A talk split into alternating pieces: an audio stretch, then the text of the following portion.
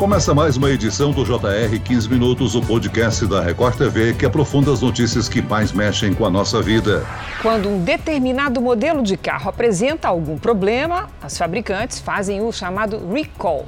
Chamam os proprietários para ajustar o possível defeito. E agora, atender a este chamado passa a ser obrigatório.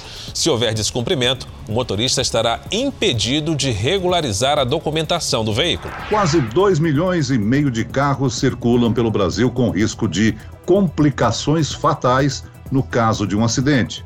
Isso porque um defeito em airbags da marca japonesa Takata, presente desde os anos 90, pode causar a morte dos ocupantes de veículos que utilizam esse equipamento.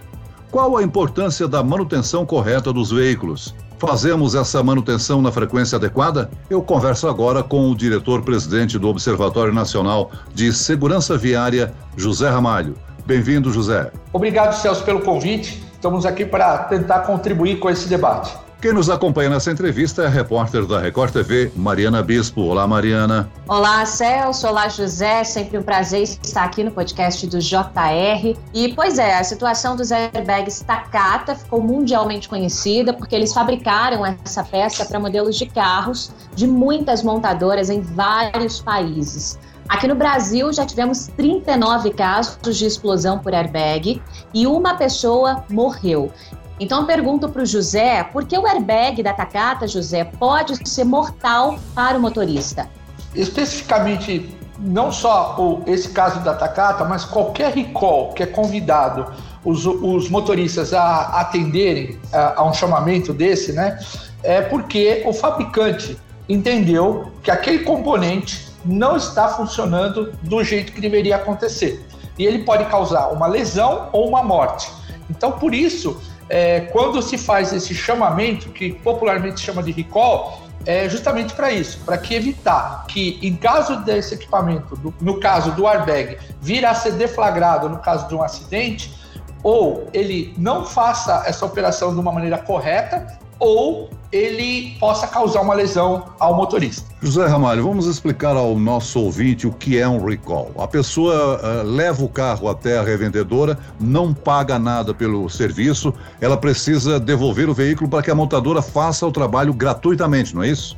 Exatamente, Celso. É, o recall ele começa com uma percepção da fabricante, do, da montadora, identificando que está tendo algum problema. Ou seja, já apareceu um caso, dois casos e eles fazem uma investigação para identificar o, o, o, grau de importância desse, desse, desse tema.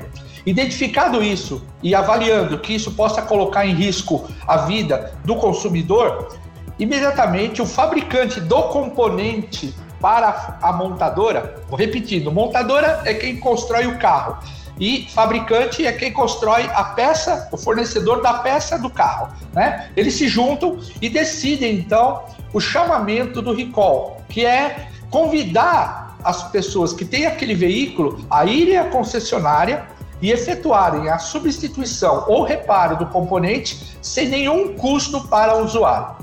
José, geralmente os recalls são de veículos mais modernos, só que nesse caso em específico podem ser até de carros mais antigos, veículos que nem são mais fabricados. A Chevrolet, por exemplo, tenta buscar o quanto antes os donos destes carros para realizar o recall. Tanto que eles ofereceram 500 reais em combustível aos donos do Celta e do Classic que levarem esses carros para a montadora para resolver o defeito. Em caso de acidente, os carros antigos correm mais risco de explosão? São mais perigosos, José? Ó, oh, Mariana, não, não, não, o, o risco não está associado diretamente ao, ao tempo que esse veículo foi produzido. Né? Ou seja, um, uma, vamos falar especificamente desse caso do airbag. É, mesmo que eu tenha um carro que foi fabricado hoje, né, e o carro foi fabricado há 10 anos atrás, e que o componente é o mesmo, essa peça é a mesma, e, a, e foi identificado uma falha de produção, então por isso que eles elegem um lote de veículos, uma série. Então é da série do número tal ao número tal. Todos os veículos que estiverem dentro dessa série, independente do ano, eles estão sob é, risco. Então, a ideia é atender. É, o, qual é o grande problema se o consumidor não atende? Se ele vier a sofrer um, um, acidente, no caso do airbag, esse airbag pode não deflagrar, deflagrar ou ter um retardo do, do, de deflagrar, de estourar, vou falar popularmente. Ele pode estourar é, antes do, do, do consumidor chegar e tocar com o rosto nele, ou não deflagrar, né, causando assim uma lesão e até a morte desse, é, desse consumidor. Então, por isso é importante e é independente da data de fabricação. José, é impressão minha ou o número de recalls aumentou muito nos últimos anos? Isso seria um efeito do barateamento da produção por parte das montadoras? Celso, é, nós temos uma, um olhar é, muito positivo desse aumento de chamamento de recall. Por quê? É, hoje, com redes sociais, com informação, é, as coisas acontecem numa velocidade muito grande. Então, é, omitir um recall e mais tarde ser identificado que aquilo era um problema pode causar um, um grave transtorno, tanto para o fabricante do componente quanto para a própria montadora. Então, por isso, é, tem aumentado cada vez mais a responsabilidade dos fabricantes em comunicar o recall ao consumidor. Então, identificado, antes eles precisariam de uma amostra, olha, quantos casos nós temos para não sair chamando todo mundo. Hoje, essa, essa avaliação é muito mais técnica, muito mais rápida, por isso que aumentou o número de recalls. Aumentar o número de recalls não está associado à qualidade do veículo, muito pelo contrário.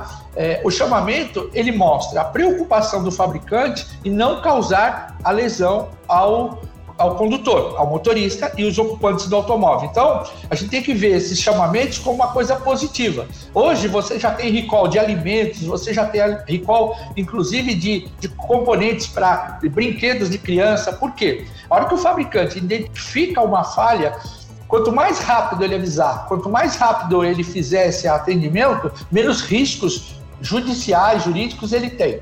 Bom, então a gente tem que pensar também nos cuidados que precisamos tomar com nossos próprios veículos, né, José? Fazer a revisão, a gente sabe que é essencial. De quanto em quanto tempo a gente deve fazer essa revisão no carro? Mariana, o, cada veículo tem uma, uma grade de manutenção preventiva que deve ser acompanhada, né? Até porque, por causa, atrelado até a própria garantia do veículo que a montadora vendeu, né? É, nós no Brasil, infelizmente, não temos a cultura da manutenção preventiva. Esse é um trabalho que, inclusive, o Cindy Peças faz muito bem, que chama Carro 100%, que é fazer a manutenção o mais, é, o mais rigoroso possível dentro da tabela sugerida pela montadora. É muito comum, Mariana, quando o veículo chega aí com 25, 30, 40 mil quilômetros, e já está fora do período da garantia, que o nosso motorista, o nosso condutor, a cultura nossa, não mais leva o carro para fazer a revisão. E a revisão passa a ser é, corretiva e não preventiva. Qual é a diferença? A preventiva, o nome já diz, ou seja, eu vou me antecipar e fazer uma avaliação e substituir os componentes que estão desgastados, que precisam ser, é, ser avaliados. A corretiva é o seguinte: por desleixo, por eu não fazer a manutenção preventiva, é, uma hora a peça, o componente vai quebrar. E ele quebrando, ele danificando, ele deixando de funcionar, eu tenho dois problemas sérios. O primeiro é o risco, né? E o segundo é o custo.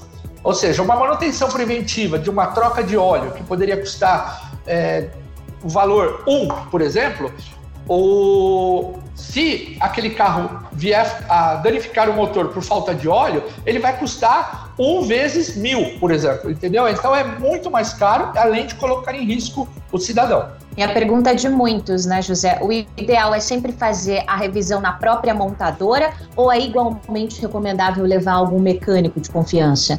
Então, Mariana, esse é um assunto, é, como diz, os mitos e verdades, né? A Record tem um programa muito bacana nessa que mostra mitos e verdades. No domingo é, espetacular. É, exatamente. Por quê? É, eu acho que no passado a gente é, adotou uma cultura, é o seguinte, na concessionária é caro, na concessionária eu melhor no mecânico de confiança. Né? É, o que, que é confiança? O que, que é, é, Às vezes o mecânico teu de confiança ele não tem os equipamentos. Hoje o veículo necessita de scanners, de equipamentos muito mais apropriados, né, para fazer essa manutenção, essa revisão. Scanners são equipamentos que ele lê todo o veículo e fala: ó, o seu carro está com problema aqui, aqui e aqui, como se fosse um raio-x do automóvel. Tanto mecânicas independentes quanto as concessionárias estão preparadas, treinadas para atender melhor o consumidor. O que a gente alerta sempre é aquela máxima: e buscar um bom orçamento, né? E avaliar histórico de reparo. Ou seja, hoje com a internet, a gente acabou de falar da, da informação, né? Você consultando sites de é, reclamações, por exemplo, você vai saber que aquela empresa nunca teve reclamação, que os atendimentos são bons, né? E o preço está adequado. Né? Que aquela máxima, o barato, eu vou fazer aqui que é mais barato, aí o outro fala para você, não, quem disse que o mais barato está sendo bom? Então, hoje você já tem é, uma série de indicadores que você busca na internet para saber a idoneidade daquela oficina e também do reparo que ela executa. José, as novas regras do Código de Trânsito Brasileiro entraram em vigor no último dia 12 de abril. Os chamados de recall que não forem atendidos pelos consumidores no prazo de um ano deverão constar no certificado de licenciamento. Com isso, o motorista vai precisar ter atendido né, ao chamado ou estará impedido de regularizar a documentação do veículo. Isso é uma mudança positiva para a segurança nas ruas, nas estradas, não? Não tenha dúvida, Celso. Né? A gente tem que também tirar essa máxima do brasileiro, né? A gente achar que é uma burocracia. Ah, estão fazendo isso, é um impeditivo, é uma burocracia. Não, não é simplesmente um ato cartoral. Olha, você faz o recall e eu dou baixa no documento. Não. O recall é uma coisa muito séria, Celso. Você imagina eu ter um carro com chamamento de um recall de um freio, eu vendo esse carro para você, que você vai colocar sua família dentro desse carro e você vai pode vir a sofrer um acidente fatal. É muita irresponsabilidade minha de não ter é, lhe comunicado. E muitas vezes eu mesmo, por desleixo ou por desinformação, acabia não sabendo que esse veículo estava sob um recall. Então, essa, essa decisão do legislativo brasileiro foi muito positiva, muito positiva. Ou seja, nós estamos dando segurança tanto para o usuário, o dono do veículo atualmente, principalmente no caso de uma venda, que ele garanta que aquele veículo está em bom, em bom estado. José, você falou aí que o recall é uma alternativa que a montadora utiliza para fugir de uma eventual ação indenizatória, né? De um acidente que venha a acontecer. Se é, é, antes de ela publicar o chamado, antes de publicar o recall, acontecer um acidente, é, ela é passível de uma ação indenizatória? Olha, isso tem é, tudo está dentro do âmbito do judicial, ou, ou, ou, que eu não, não tenho talvez tanta habilidade para te falar aqui. Mas o que, que acontece? Quando um usuário tem um, usa um, um, bem, um produto, né? Isso, o Código de Defesa do Consumidor já diz isso, que venha causar uma lesão ou a, a, a morte né? do, do, do, do usuário, do, cliente, do, do consumidor, de um bem ou de um serviço, né? Esse fabricante é responsável. Então isso já está no Código de, de, do Consumidor. Então, é óbvio que quando um fabricante identifica que o produto que ele está na rua tem um problema sério como esse, ele fica muito preocupado em fazer um chamamento o mais rápido possível. Por quê? É, se uma pessoa vier a sofrer um acidente fatal ou grave e isso não for, não estiver dentro desse chamamento, né, certamente essa pessoa vai sentir o direito, dentro das regras da defesa do consumidor, de, faz, de acionar esse fabricante. Né? E isso geralmente sai muito mais caro. Não só a questão financeira, caro para a imagem também desse fabricante. Por isso, quando você me fez a, a pergunta anterior, é, tem aumentado muito os recalls, né? Isso é bom ou é ruim? É bom. Significa que cada vez mais os fabricantes estão preocupados em eliminar qualquer risco para o consumidor. José, como é que eu posso saber se o meu veículo precisa de um recall ou uma manutenção específica? Onde isso é informado para os donos, hein? Olha, tanto no site do Departamento Nacional de Trânsito, né? Lá já tem como você fazer a busca do seu veículo, como no próprio site do fabricante. Então, se você depende da marca do veículo, no próprio site das montadoras já existe essa disponibilidade. E também no site do Denatran você tem essa informação. Né? Agora, com essa política dessa nova lei, vai ficar ainda muito mais interessante, porque se porventura você não teve tempo de olhar, não recebeu a carta do recall em casa e qualquer coisa, no ato do licenciamento você vai ser alertado. E aí você vai poder fazer esse recall. Espero que você identifique isso antes, né? Que quanto antes você fizer isso, melhor vai ser para sua segurança. Muito bem, nós chegamos ao fim desta edição do 15 Minutos. Agradeço a participação e as informações do diretor-presidente do Observatório Nacional de Segurança Viária, José Ramalho. Obrigado, José. Obrigado, Celso. Obrigado, Mariana. Estamos prontos aqui para atender vocês. E agradeço também a presença da repórter da Record TV, Mariana Bispo. Mariana. Até a próxima. Esse podcast contou com a produção de Homero Augusto e dos estagiários David Bezerra e Larissa Silva. Sonoplastia de Pedro Angeli. Coordenação de conteúdo Camila Moraes, Edivaldo Nunes e Luciana Bergamo. Direção de conteúdo Tiago Contreira. Vice-presidente de jornalismo Antônio Guerreiro. E eu, Celso Freitas, te aguardo no próximo episódio. Até lá.